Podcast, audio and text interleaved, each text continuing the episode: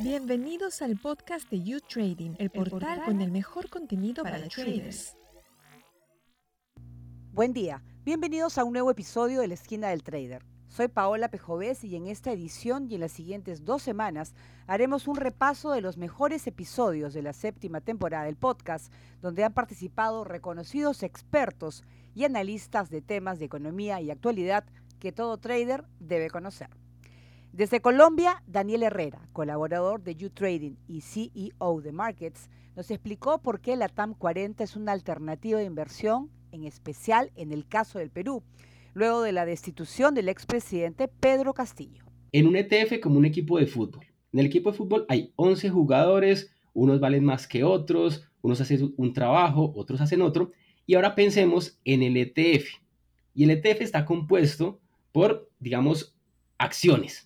Y en este caso, el LATAM 40 se compone por 40 acciones, ¿cierto? Entonces es como un equipo de acciones, por decirlo de alguna manera. En LATAM 40 entran las 40 empresas más grandes de Latinoamérica. Hablamos de países como México, Brasil, Colombia, Chile, Perú. Además se está diversificando en diferentes sectores, sector energético, financiero, eh, también entra comunicaciones, consumo, entre otros. Imaginemos empresas ahí como Vale, Itaú, Petrobras, Grupo Bimbo, Bancolombia, Ecopetrol, son empresas gigantescas y nos permite entonces este F diversificar el riesgo en la región. Ante la incertidumbre política y económica en el corto plazo, los inversores aprovechan productos sofisticados para asumir riesgos en la región como esta ETF. La agitación política genera incertidumbre y eso está claro. Pero escuchen lo siguiente, para Perú parece un caso especial, porque Perú ha tenido seis presidentes y tres congresos en seis años. Y el Fondo Monetario está proyectando un aumento del 2.6% para el PIB en el 2023. Eso está por encima de otros países de la región que supuestamente están mejor desde lo económico y desde lo político. Entonces, Perú es un caso especial. Será un año muy complejo para Latinoamérica con desaceleración e incertidumbre, pero parece que incertidumbre política en Perú, digamos que el inversor no lo está tomando como algo tan malo. Desde Panamá, Felipe Chapman, presidente de la Junta Directiva de Indesa, firma panameña especializada en investigación y análisis económico, nos explicó por qué el país se ha convertido en un lugar atractivo para inversionistas y turistas. Panamá proyecta un crecimiento de 4,9% y la imagen que ofrece el país centroamericano es positivo. Eh, entonces eso ya nos pone el, año pasado en un Producto Interno Bruto superior eh, al, nivel de producción que tuvimos antes de la pandemia. Eh, así que en ese sentido es, es, muy buena noticia.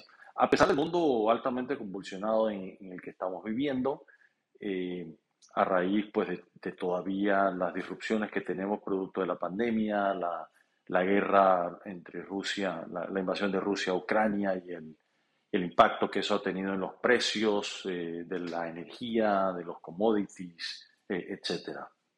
En términos del mercado inmobiliario, uno de los atractivos es que en, en Panamá los precios tienden a fluctuar muy poco inclusive durante excesos eh, de oferta de inventario o crisis financiera. Es decir, durante la pandemia, eh, los precios de los inmuebles realmente eh, bajaron muy poco. la otra crisis importante que hemos tenido este siglo, que fue en el 2008-2009, aquí los precios se movieron muy poco, a diferencia, por ejemplo, con la Florida, donde los precios cayeron de una forma dramática. Eh, está el elemento del dólar. Panamá ha utilizado el dólar desde el año 1904 eh, y a lo largo de más de un siglo, eh, con eventos mundiales importantes, nunca ha dejado de utilizar el dólar.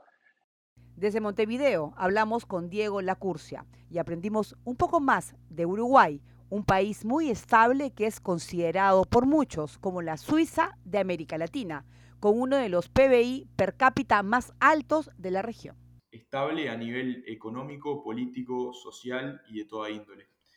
A la misma vez está ubicado estratégicamente entre Brasil y Argentina, dos eh, poderosos y grandes países de, América, lo cual eh, lo hace más atractivo aún por su cercanía a estos dos países, pero también por, por su salida eh, libre a lo que es el mar y de manera aérea. Entonces es como una combinación de factores que, hacen que Uruguay sea visto con buenos ojos y desde hace tiempo ya convertido en lo que es la Suiza de América, ¿verdad? Bueno, desde sus raíces, eh, la característica principal de Uruguay es todo lo vinculado a la agricultura y la ganadería. Eh, Uruguay, como todos saben, es un país exportador, sobre todo se hace muy fuerte en lo que es la exportación de soja, en la industria cárnica, también en celulosa. Entonces, eh, nada, son algunos de los factores que son el motor de, la economía uruguaya, sin dejar de lado todo lo que es el desarrollo de software, también obviamente la importancia del turismo y demás. Así que nada, esos quizás son los, factores más importantes que llevan al desarrollo de, de Uruguay económicamente. Gracias por acompañarnos en esta nueva edición de la Esquina del Trader y los invito a visitar nuestra página web YouTrading en español y seguir nuestro curso gratuito para saber sobre el comercio de los mercados financieros. Hasta una próxima edición.